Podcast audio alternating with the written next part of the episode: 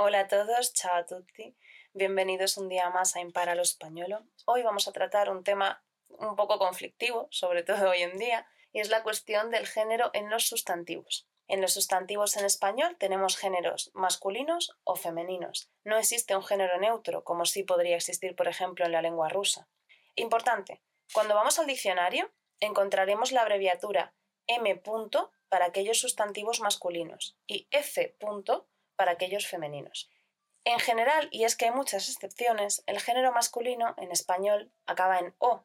Así tendremos el cuaderno o el libro, por ejemplo. Sin embargo, entre esas muchas excepciones, podemos encontrar palabras como traje, el traje, el ordenador, el jardín, el café, el coche, el papel, el tren, el mapa, el paraguas, como habéis visto, tenemos terminaciones muy distintas, es decir, las palabras podrán acabar en ar, er, or, an, en, in, on, un. Estas últimas, desde an, en, in, on, un, siempre siendo tónicas, es decir, cayendo en la última sílaba la acentuación de la palabra. Palabras como el café acaban en e con una tilde en la e. El coche, es decir, en che. El papel, en la l. Un programa acaba en ma. Al final, son muchas excepciones y mi recomendación para realmente adquirir este conocimiento no es tanto memorizar, sino leer, leer, leer y leer. Sin embargo, hay una serie de palabras que siempre son masculinas. Los puntos cardinales, el norte, el sur, el este y el oeste. Los días de la semana, el lunes, el martes, el miércoles, el jueves, el viernes, el sábado y el domingo. Los meses del año, enero, febrero, marzo, es cierto que nunca vamos a decir el enero, pero sí podemos decir un mes de enero o aquel enero gris. Los números, el 500, el 13, el 23, siempre serán masculinos. Y luego las referencias a la geografía, como puede ser un río, un océano, una montaña. Por ejemplo, podemos decir el mar Mediterráneo, el mar Adriático, el océano Atlántico, el océano Pacífico, el Teide, el Everest.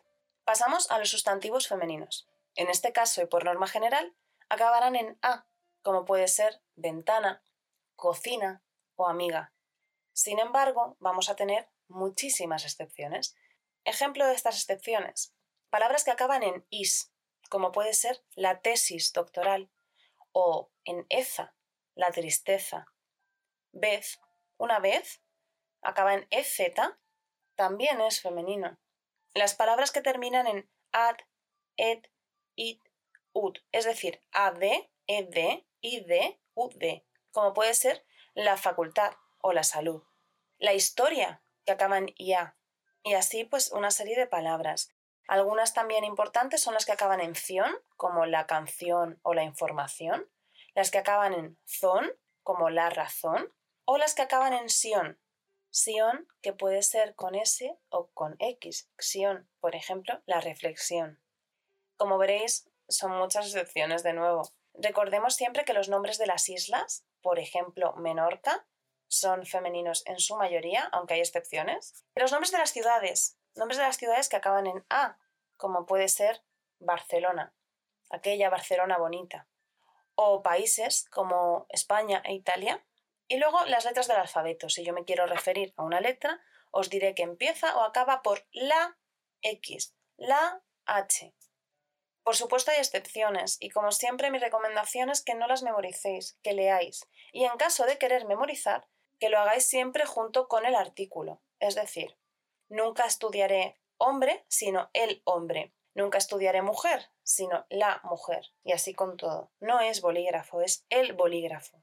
Una característica del español es que consideramos que el masculino puede abarcar el femenino en ciertos contextos. Por ejemplo, cuando yo digo tengo cinco hijos, puede significar que tengo una niña y cuatro niños. Esto hace que sea completamente innecesario decir, por ejemplo, hola, alumnos y alumnas. Sin embargo, a veces sí se hace, por una muestra de cortesía.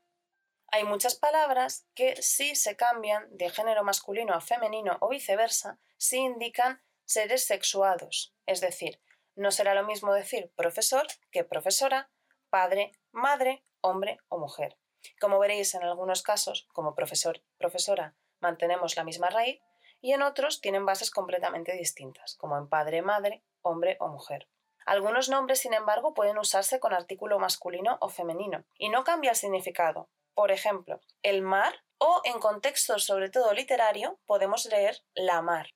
Tened en cuenta que también tenemos lo que se llaman nombres epicenos, es decir, nombres que se van a utilizar en un único género para referirse a un ser que puede ser masculino o femenino. Por ejemplo, es una persona buenísima. Esa persona puede ser un hombre o una mujer. Persona sería un nombre epiceno. El bebé es muy guapo. El bebé puede ser una niña o un niño.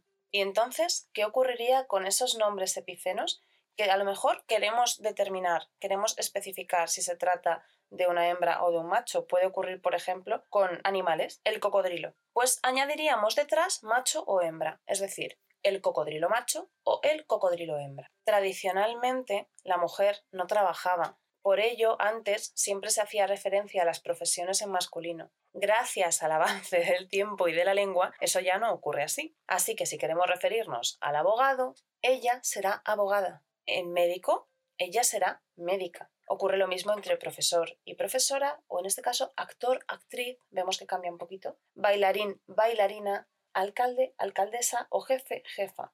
¿Qué ocurre si acaba en E? Si acaba en E, el femenino podría no variar. Por ejemplo, el conserje, la conserje. O variar de distintas formas. Por ejemplo, el héroe, la heroína o el sacerdote, la sacerdotisa. Con los equipos de fútbol ocurre algo un poquito distinto. La mayoría son masculinos, el Real Madrid, el Atlético de Madrid. Sin embargo, cuando nos referimos a algunos equipos, por ejemplo, los italianos, lo hacemos en femenino. La Juventus, la Roma.